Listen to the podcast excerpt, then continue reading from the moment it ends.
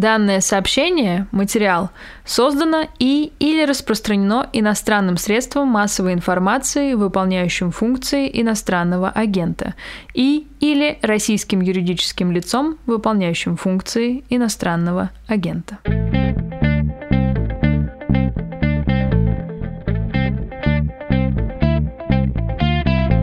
Вы включили подкаст о новостях, которые долго остаются важными. Он называется «Что случилось?». В конце выпуска скажу пару слов про что делать, если вы продолжаете нас слушать, но это становится труднее, как обходить блокировки и ограничения иностранных платформ. Вы наверняка слышите, что я улыбаюсь, потому что мы с Александром Плющевым, ведущим «Эхо Москвы», разговариваем удаленно, и его отчаянно лижет собака. Она к нему пристает, она очень милая, она пытается то ли укусить, то ли ухватить его за ухо, за наушник, Привет, Саша, как ты справляешься с э, своим новым поклонником? Привет. Ну, это добрый пес Локи с породы Шиба Ину. Вот. Он ужасно добрый на самом деле, хотя и хитрый. Вы не представляете себе, собака может включать робот-пылесос. Я прихожу вчера в свою комнату, он сидит такой довольный на моей кровати, и ездит робот-пылесос, а все уже спят. некому было включить, кроме него. Вот, это потрясающий пес. Вот сегодня я был только что в эфире «Эхо Москвы», он несколько раз подходил, входил, значит, в камеру, влезал там всячески. Можно посмотреть на эфире, там вообще замечательный пес. Лучшее начало для выпуска, мне кажется, лучше никогда не было. Коты скреблись, собаки приходили и лаяли, но никогда не было вот такой атаки очарования. Я не помню, забыл ли я представиться или сделал это. Меня Владислав Горин зовут, и у нас с тобой сейчас, Саш, тут прям какой какой-то разворот на эхе Москвы. Было время, когда я название этой передачи тоже произносил на радио в Екатеринбурге. Могу периодически в разговоре с э, тобой делать так «разворот», если ты, конечно, захочешь. Или так, доброе утро еще раз. Да, вот это что-нибудь так. Um, да, веселый у тебя настрой после блокировки э, радиостанции или нет? Или это все Локи? Ну, это как бы не связано. Да, Локи очень большую терапевтическую функцию выполняет, но, ну, действительно, если задуматься... Я повторяю эту фразу много раз, что начиная с четверга утра Просто на моем эфире началась война. Мы с Ирой Воробьевой вышли на полчаса раньше, и я произнес «Здравствуйте, это утренний разворот». Мы вышли на полчаса раньше, началась война. И с этого момента я в непрекращающемся сне нахожусь. Абсолютное ощущение сна, из которого нельзя вырваться. Я думаю, не у меня, я думаю, что я здесь не оригинален в этом смысле, в ощущениях. И, конечно, временами очень тяжело смотреть, слушать, воспринимать все это. Временами есть какая-то лихость и веселость, временами какая-то злость, что это делают с моей страной, и я должен что-то сделать, должен каким-то образом тоже этому противостоять. Временами, ну, не отчаяние, а сожаление, что мы раньше мало делали для того, чтобы этого не произошло, и так далее. Это целая гамма чувств, которые ты, может быть, испытывал раньше по отдельности, а сейчас они ураганом захватывают тебя, и все это на фоне вот этого непрекращающегося сна, морока, потому что этого не может быть в реальности. Твой мозг отказывается верить, что все это происходит в реальности. Ты знаешь, ты говорил, когда сейчас это я вспомнил одну семейную шутку, связанную с э, радиостанцией «Эхо Москвы». Одно время в новостях там произносили, ну, начиная выпуск, надо назвать время, сказать, где находится говорящий и в каком городе, по какому часовому поясу это время. И вот эта фраза, когда слитно была э, с какой-нибудь новостью про войну, это звучало обычно так. «Здравствуйте, 8 вечера по Москве были нанесены бомбовые удары», и да, и ты такой вздрагиваешь, а дальше там ну, где-нибудь по Сирии, да, еще куда-нибудь, и ты такой, фу, выдыхаешь. И, в общем, мы оказались в реальности, где вот эта шутка, вот эта интонационная операция стала реальностью, и действительно можно начать выпуск со слов э, про то, что во столько-то часов по Киеву да, были нанесены удары. Мы с тобой, наверное, должны отдать дань новостной журналистике, сказать, почему мы тут собрались, про повод не из-за Локи. Утром 3 марта Совет директоров э, решил ликвидировать радиоканал из сайта Москвы, опираясь на предписание Генпрокуратуры о якобы нарушенных радиостанцией нормах, связанных с освещением конфликта. А как это было воспринято редакцией? Что в тот момент происходило? Могли ли вы поверить, что это всерьез и надолго? Ну, я думаю, что это не было неожиданностью. Вообще я не был в редакции в тот момент, и лучше об этом, наверное, поговорить э, с тем, кто был, или с Алексеем Венедиктовым, ну, естественно, как с центром, через который сейчас протекают все события, и который вот является средоточием всего, что связано с «Эхо Москвы», безусловно, ну, он и всегда был, но сейчас это особенно важно и актуально. Или, может быть, Стани Фельгенгауэр, которая прямо, она же ушла из эфира «Эхо Москвы», и вот она вернулась буквально с началом этой войны и многих других, те, которые были в эфире. Но что знаю я и что ощущал я, во-первых, это не было неожиданностью, потому что поскольку накануне отключили эфир, такого не происходило с 91 года, ну, за исключением каких-то технических, да, неполадок, что отключили эфирное вещание, передатчик отключили не с 91 с 90 -го года, да, когда путь был. То есть такого вообще никто не допускал. Допускали, что могут блокировать сайт, допускали, что могут вывести предупреждение предупреждения, допускали, что могут быть какие-то санкции, еще что-то. Ну что в одночасье возьмут и рубильником вырубят эфир, вот это было шоком накануне, я так понимаю, для всех. И для меня, и для радиостанции. Я не знаю, может быть, знал что-то Венедиктов или его кто-то там предупредил, поскольку у него там связи в верхах, но мне об этом ничего не известно. Для нас это было реальным шоком, и, например, для меня стало каким-то триггером, что пока не надо возвращаться в Россию. До этого момента я реально планировал. Я приехал на выставку в Испании, здесь провел несколько дней и собирался возвращаться в Россию. В общем, ну, можно сказать, несмотря ни на что, но я не видел какой-то прямой угрозы. Сейчас, когда радиостанцию и всех нас обвинили в том, что мы распространяем экстремизм, распространяем фейки, за которые теперь, значит, будут давать по 15 лет. В общем, это предприятие становится не самым безопасным. Я очень переживаю за моих коллег, которые остались там. Так вот, возвращаясь к вопросу, к, прошу прощения, что очень долго. Я думаю, что все ожидали такого решения Совета директоров, потому что после отключения от эфира по требованию Генпрокуратуры представить себе какое-то другое решение, в общем, мне кажется, было довольно сложно, поскольку «Газпром Медиа» — это квазигосударственная компания, она, естественно, идет в русле решения государства и абсолютно согласует с ними свою политику. Другое дело, что у «Эхо Москвы» оставались возможности сообщать нецензурируемую информацию довольно долго. Вот. Но теперь вот не осталось, во всяком случае, в радиоэфире. Можешь ли ты что-то о ваших планах рассказать? Понятно, сейчас в YouTube вы выходите, редакция сохранилась, э, способ вещания будет новый. Может быть, ты что-то мог бы добавить? Я, кстати, понял, что, я не знаю, ваши YouTube-каналы — это старые YouTube-каналы, вам «Газпром» их отдал или вы с нуля новые завели? Насколько я помню, каналы не принадлежат «Газпром Медиа». Я могу здесь ошибаться, и на самом деле, кто владеет каналом «Мех Москвы», лучше тоже спрашивать не у меня, но, насколько я помню, помню, это как-то отдельно.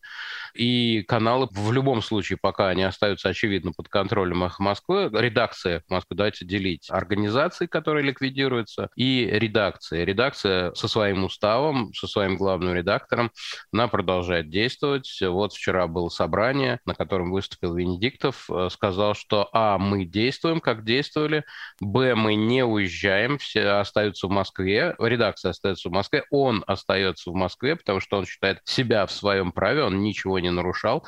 Также он добавил, что у него нет ни одной открытой визы. Вчера появились просто сообщения о том, что Венедиктов то ли покинул, то ли собирается покинуть Россию. Он это опроверг, сказал, что ну, вот он выступал в лифт-холле нашей редакции на Новом Арбате в Москве. Также он сказал, что если кто-то из э, сотрудников примет решение уехать, переехать, уйти с радиостанции, перейти на другую радиостанцию или на другую работу, уже там типа есть предложение определенного рода, ну, допустим, другие радиостанции станции в новостную службу готовы взять кого-то и так далее, то Венедиктов сказал, что будет поддержано, не просто встречено с пониманием, а поддержано любое решение каждого индивидуального человека. Вот поэтому, когда я сообщил, это было в среду, что я не возвращаюсь пока в Россию, Венедиктов тоже это решение поддержал, и так, видимо, будет со всеми остальными. Что касается, там, условно говоря, творческих планов, я так понимаю, опять же, мы на собрании вчера это обсудили, что мы работаем как работали, средства распространение не совсем наша забота, редакция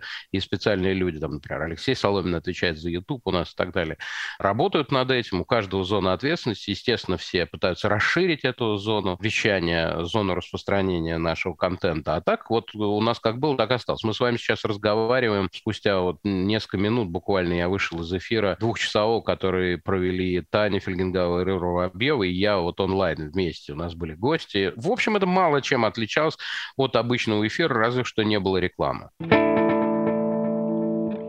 Небольшое объяснение, которое я записываю уже после разговора с Александром Плющевым. YouTube-каналы «Эхо Москвы» были заблокированы. Как сказано в телеграм-канале «Минута в минуту Эхо», в связи с ликвидацией «Эхо Москвы» мы вынуждены удалить все корпоративные аккаунты соцсетей и отключить сайт.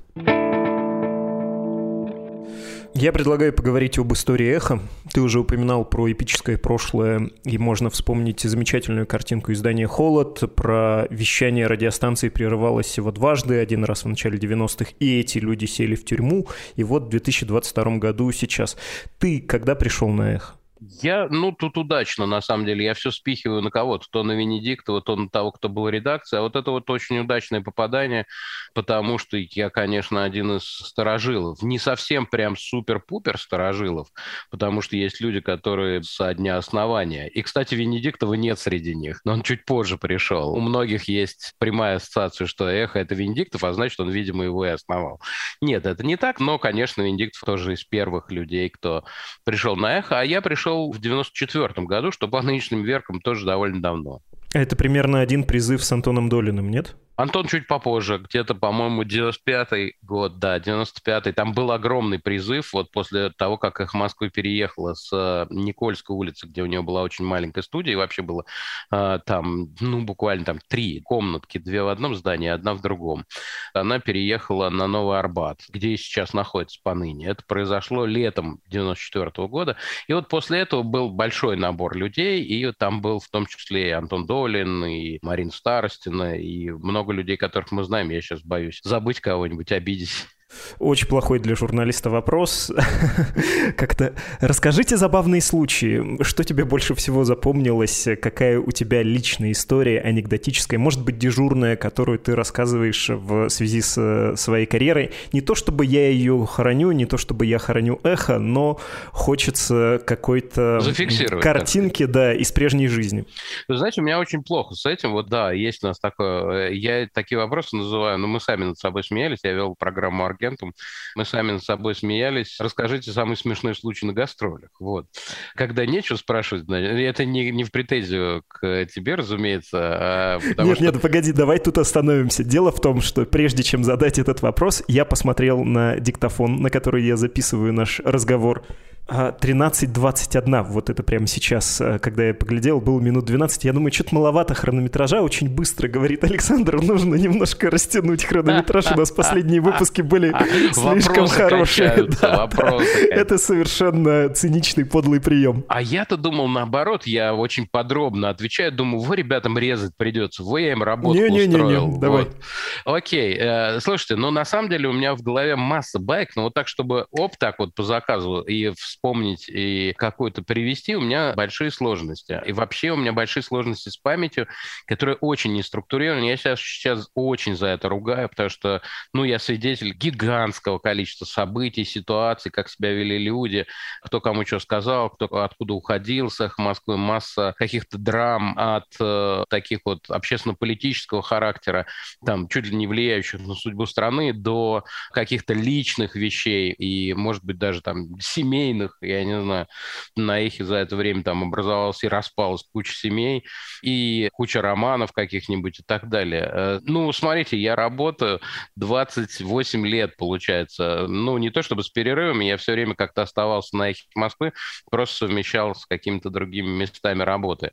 И я единственное, что хочу сказать, извините, что не будет какой-то смешной истории. Если я вспомню по ходу чего-нибудь такое подходящее, то я обязательно расскажу. У меня был куча позорных каких-то историй, в которых я выходил после этого и не знал, как вообще дальше вести эфир. Например, после эфира с э, Евгением Альбац и Сергеем Доренко, когда, ну, у них были дебаты по поводу Навального, это выбор мэра был 2013 год, и Венедиктов пригласил меня их вести, и я подумал, что у меня основная проблема будет с Сергеем Доренко, который очень хитрый и очень такой способный, очень талантливый. Ну, разумеется, Евгений Марков тоже не бесталанно, но мы-то ее воспринимаем как бы как свои мою, да, и я думал, что у меня будет проблемы с тем, чтобы как бы передергивание какие-нибудь со стороны Доренко останавливать. А выяснилось, что все наоборот. Я был катастрофически не готов к эфиру в этом смысле. И Евгения Марковна меня уделала просто как ребенка вообще абсолютно. При этом Сергей Леонидович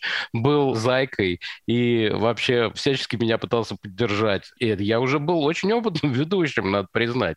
Но это было настолько унизительно, что после этого абсолютно не хотелось выходить в эфир. Но это был отличный урок. Мы с э, Женей Альбац отличные отношения поддерживаем до сих пор я это, так сказать, на себя записал. Не знаю, насколько смешна эта история. Вот, ну, такого было много. Вообще такого, когда тебя кто-то из гостей или кто-то из там коллег уделал в эфире, такое бывает, это очень полезно. Это невероятно полезная штука, и ты с этим ориентируешься. Смешных каких-то случаев, ну, типа там, я не знаю, это ну, опять же, с Евгением Альбац недавно был случай, когда Евгения Марковна то ли раскачиваясь в стуле, то ли еще что-то опрокинулась во время эфира, но это не попало в камеры, потому что это было, ну, чуть-чуть до, незадолго до эфира, и, ну, с одной стороны, у тебя гамма чувств абсолютно. Во-первых, ну, это безумно смешно, просто человек, переворачивающийся в кресле в эфире, это, э, ну, как бы какой-то такой эквилибристический трюк. С другой стороны, ты боишься, не повредился ли человек, и там, ну, тебе страшно. Но, но выяснилось, что все это ужасно смешно. Когда кто-то сел мимо стула или упала стена там на Касьянова, у Жириновского сломалось кресло под ним, Вася Уткин ломал кресло. Когда мы все раскалывались в эфире, у меня есть несколько знаменитых расколов, когда я на новостях, когда ты смеешься и не можешь продолжать читать новости, просто не можешь, и не можешь собраться, когда ты просто колешься страшно, и тут важно отключить мыслительный аппарат, потому что каждая мысль тебе кажется безумно смешной, любая, пришедшая тебе в этот момент в голову. И есть несколько записей, они ходят там по интернету, как меня раскалывает, как я не могу остановиться, значит, смеяться во время чтения новостей. Ну, вот такие банальные довольно штуки, но какой-то вот такой цельной дежурной истории нет. Надо бы вспомнить как-нибудь себе, записать, и вот чтобы, когда спрашивают, раз так сразу, и все. Ну, вот что-то я не подготовился в этом смысле. Отлично. Хронометраж накрутили. Повторюсь, э, претензии наших слушателей к последним выпускам, что они коротковаты, я считаю удовлетворенными. Давай вернемся к истории «Эхо Москвы» и хочу попросить тебя оценить со стороны без лукавства и, ну, имея в виду, что, возможно, временные обязательства перед избираемым главным редактором отсутствуют, поскольку учреждение находится в подвешенном состоянии. Как бы ты оценил роль «Эхо» и его, прости за эти слова, модус операнди в последние 20 лет? Ну, я по-прежнему остаюсь сотрудником «Эхо Москвы». Во-первых, ЗАО еще не ликвидированы, и судебные процессы еще не пройдены, хотя ну, мы понимаем их перспективы. Но, тем не менее, формально я сотрудник и ЗАО «Эхо Москвы», и редакции «Эхо Москвы», в которой я надеюсь оставаться и дальше. И обязательства и перед главным редактором, и даже перед ЗАО в некоторой степени. Конечно, у меня есть, я их все продолжаю абсолютным образом соблюдать, уж извините. Это я слушателям говорю, да. И сейчас э, на чем свет костерить Венедиктова или поносить коллег или еще что-нибудь. Я не буду, да и вряд ли буду, даже если эти обязательства с меня каким-то образом снимутся. Про роль «Эхо Москвы», да, мы говорим? Да-да-да. А то я пока начинаю издалека отвечать на вопрос, я забываю вообще. Вот память. А ты говоришь истории какие вспомни 28 лет назад. Тут не помнишь, о чем начал отвечать-то. На самом деле «Эхо» уникальная штука реально уникальная штука, такая очень неповторимая. Возможно, ближе всего к ней новая газета или дождь, безусловно, по смыслу, но тут вот в чем разница. Дождь — это все-таки относительно новое явление и частично с новыми подходами. Я могу пуститься в вот это вот выяснение разницы, но я надеюсь, более-менее все понимают, даже на уровне ощущений, когда ты включаешь «Дождь» и когда ты включаешь «Эхо Москвы», что это ну, несколько разные редакции, хотя, согласимся, и там, и там часто мы видим одни и те же лица, как ведущих, так и тех, кто приходит э, к ним в гости. Но, тем не менее, есть некая существенная разница. «Дождь» — это такое новое явление. Новая газета – это тоже абсолютно уникальное явление чуть ли, да, не с советских времен, ну, я утрирую, да, то есть это совсем такое древнее. Но новая газета, как мне кажется, это больше скорее издание более правозащитного толка, более гуманитарного правозащитного толка, Эх Москвы все-таки более универсальное. В этом смысле тут никто не, не лучше, не хуже, это просто специализация. И Эхо Москвы уникальное в чем? В том, что оно, конечно же, сумело сохраниться и ну, я не знаю, многие говорят о влиянии на его редакционную политику в последнее время тем или иным способом, то ли через привлечение гостей, то ли через отстаивание каких-нибудь идей главным редактором. Ну, я про электронное голосование сейчас говорю и все такое. Но главное осталось неизменным. Мы имеем возможность говорить правду, и не только правду, но и личную точку зрения, потому что мы понимаем, что личная точка зрения может как бы отклоняться от э, чего-то объективного, что можно замерить измерительными приборами, и приглашать людей, которые интересны нашей аудитории, давать им возможность выступать в эфире и так далее. Вы видите, что вот сейчас даже, когда идет война, Эхо Москвы очень старается и делает все, чтобы это количество точек зрения было разнообразным, чтобы звучали и те, которые не звучат в других местах. Эхо Москвы обвиняет в том, я слышал эти обвинения сам, что оно предоставляет площадку врагу но мы не рассматриваем как врагов и друзей здесь, э, исключительно как а, разные точки зрения. Ну, а тем более, что у нас официальной войны-то никакой нет. И понятно, что люди должны иметь возможность получать эту информацию, чего вот буквально вчера их окончательно лишили. Понятно, что их Москвы, с одной стороны, не претендовала на то, чтобы быть единственным в этом роде, а с другой стороны, если ты его исключишь, то понятно, что это очень существенная часть медиасферы. И вчера вынули существенную часть медиасферы из э, общего, так сказать, мира россиян. Ну да, можно сколько угодно говорить, ну что вам будет, вы сейчас будете в YouTube или на любой другой площадке, но аудитория катастрофически сократилась, была радиосеть по всей стране с местными эфирами и с ретрансляцией московского, это все безумно важно, специфика еще потребления такого медиа, да, включая в машине, на кухне где-то, буду ли я заморачиваться YouTube или смартфоном, если я уже привык, да, большая инерция, про это все можно говорить, ты упомянул про голосование в Москве через электронную систему, что это ставилось Венедиктову в вину. Ты знаешь, мне кажется, что это можно отделить от радиостанции, и если позволишь мой немилосердный, во многом отстраненный взгляд, я бы сказал, что голосование по ДЭК можно отделить от радиостанции, но в целом положение этого медиа было, на мой взгляд, специфическим. После того, как радиостанцию Гусинского у медиамоста забрали, она была чем-то вроде такого прирученного, дозволенного либерала. Такое гетто, которое сначала не с руки было раздавить, потом сила привычки. Ну, вроде существует и существует. Вреда никакого. Виски пьем вместе. Дружеские отношения главного редактора с пресс-секретарем Путина. Апологетика Путина, в том числе в эфире со стороны главного редактора. Я бы сказал, даже надувание значимости, в том числе личной Владимира Путина.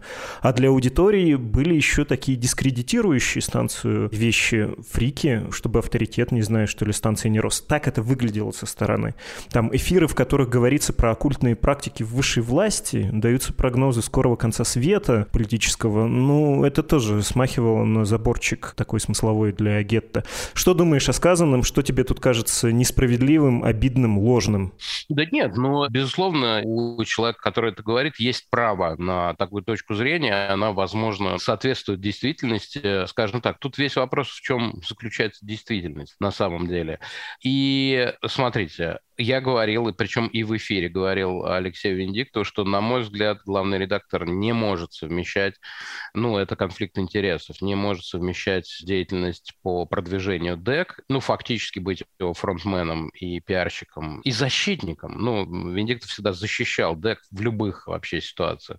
И одновременно возглавлять радиостанцию, одновременно еще быть главой наблюдательного чего-то там, это штаба, и все такое. То есть эти противоречия, безусловно, безусловно, были. Если они являются условием существования радиостанции в данном моменте, и если все то, о чем мы говорим, да, все это обсуждается, в том числе и в эфире «Эхо Москвы», то почему нет? На самом деле, это тоже такая, в некотором смысле, борьба точек зрения. То, что «Эхо Москвы» было, да, карманным либералом, да, там что-то такое, таким, значит, шутом, мне вообще не кажется ничем плохим. В нынешних условиях лучше быть, так сказать, карманным либеральным хорошим э, изданием, чем не быть вовсе, потому что, как мне кажется, «Эхо Москвы» делало и делает огромное количество важных вещей. Ну и, слушайте, вот просто по гамбургскому счету, что называется, вы видите, кого отключили первым. Прости, может быть, э, надо сказать, вы видите, кого отключили последним. Э, ну, имеется в виду, что какие-то средства массовой информации вынуждены были свернуться еще за предыдущие 20 лет. Об этом речь, да? Или что? Нет, я к тому, что до эхо дошло только сейчас. Это подтверждает подождите, вот этот особый под, Подождите секунду, но мы видим, например, что из тех, кого блокируют вот сейчас в интернете, ну вот знак, он сам, например, отключился, его никто не блокировал, условно говоря. Или какие-нибудь э, другие издания, которые мы читаем. Эх Москвы блокировали вместе с западными голосами, вот сейчас, прямо через запятую, даже на день раньше. Deutsche Welle просуществовал на сутки больше в российском эфире, BBC на сутки больше и так далее. И мне кажется, что это свидетельствует, ну, как бы, это, знаешь, это в некотором смысле разговоры такие, это как разговоры до 2000 какого там, 20 года, а почему Навального до сих пор не посадили? Ну, вот вам ответ на все вопросы. Эх, Москвы отключили от эфира.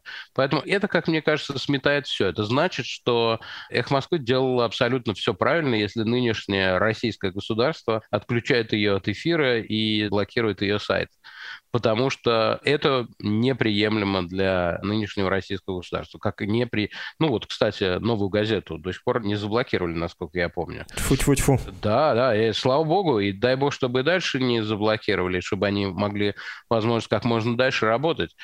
Дождь, эхо Москвы. Ну, то есть вот к дождю не было таких претензий, например, как к эхо Москвы. Вот. Хотя, наверное, были другие. Они там с Медведевым лобызались, у них там Собчак была, фронтвуменши, да, и они там, значит, с Навальным что-то ругались, и он к ним претензии какие-то предъявлял.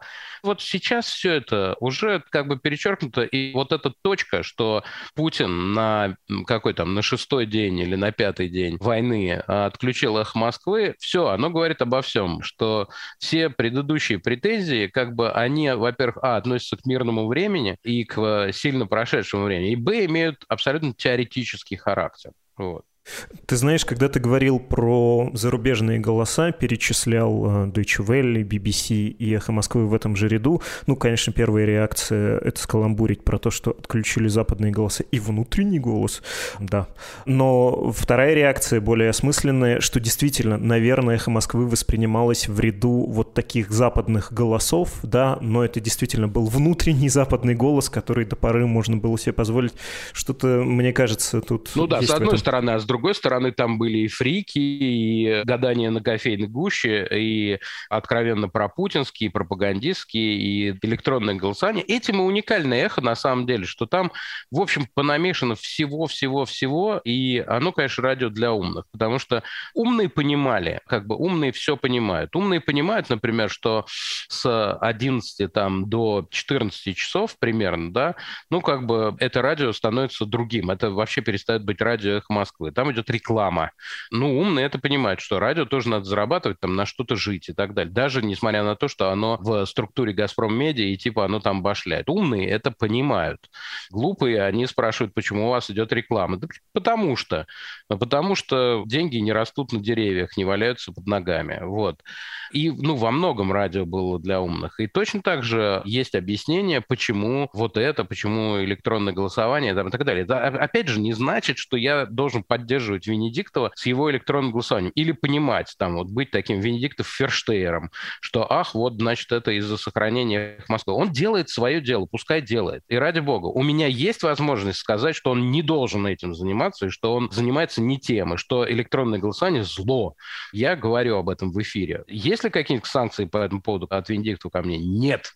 Это означает, что свою работу, как главный редактор радиостанции, ну, во всяком случае, вот на этом участке, он делает блестяще. Ну, собственно, и все. Может, я не прав, я не знаю, но мне кажется, что иных альтернатив вообще не было вот этому существованию сейчас. И то, что дотянули до... Мы же могли войти и в 21 год и подойти вот к этой войне вообще без независимых СМИ, ну, независимых, да, но каких-то, скажем так, отличных от э, государственной пропаганды СМИ вообще могли подойти без них.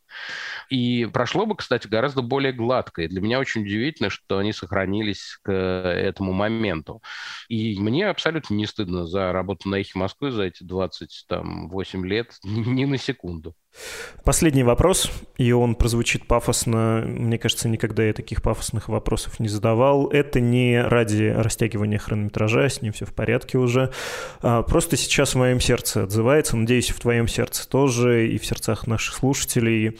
Это дилемма и ты, и я. Многие в России стоят перед выбором иммиграции, иммигрантской жизни, работы на иммигрантскую аудиторию или с заграничной аудиторией и отрыва от родной страны.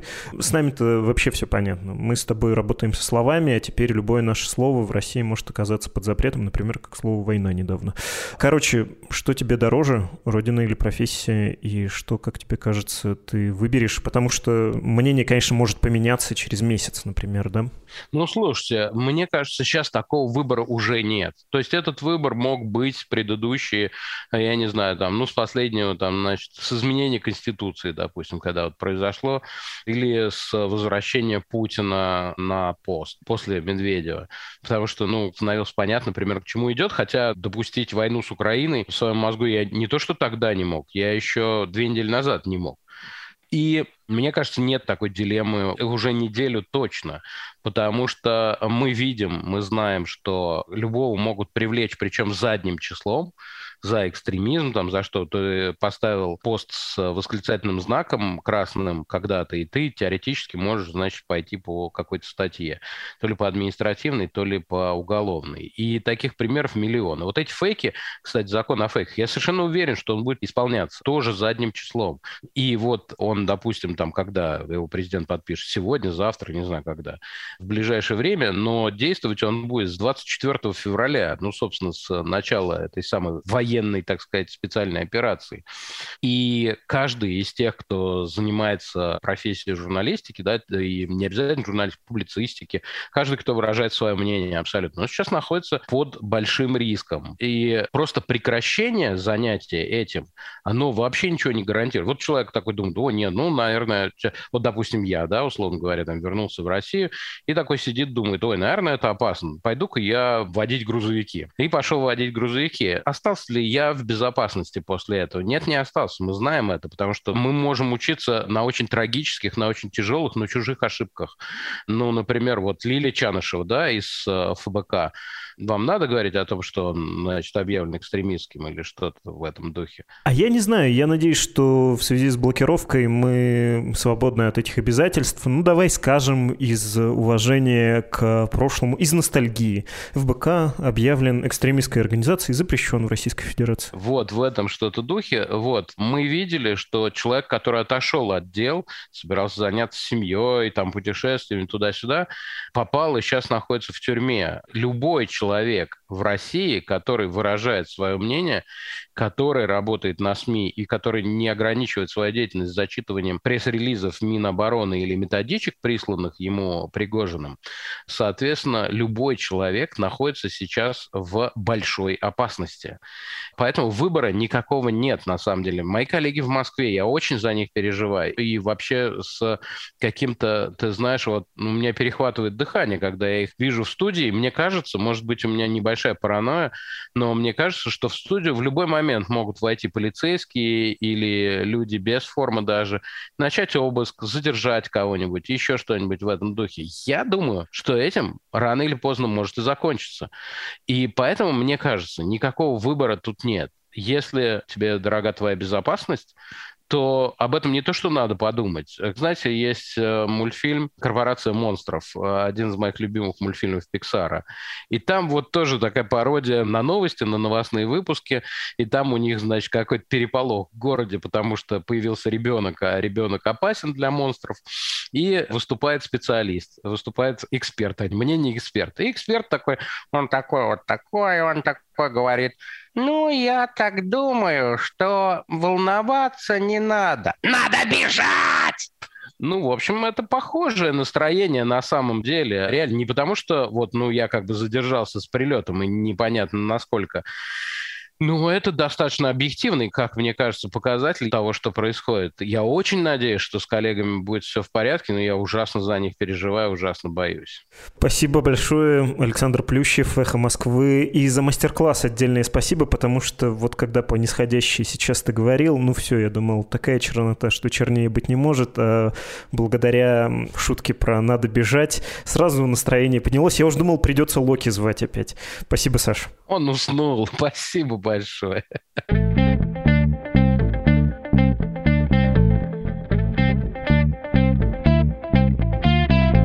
Был подкаст о новостях, которые долго остаются важными. Он называется «Что случилось?». Я обещал в самом начале рассказать пару слов о том, как нас теперь слушать с VPN, потому что платформы уже вводят ограничения, и не у всех может хорошо загружаться. С VPN это все работает нормально. Выбирайте, пожалуйста, платный. На той же Медузе есть инструкции, как все это сделать.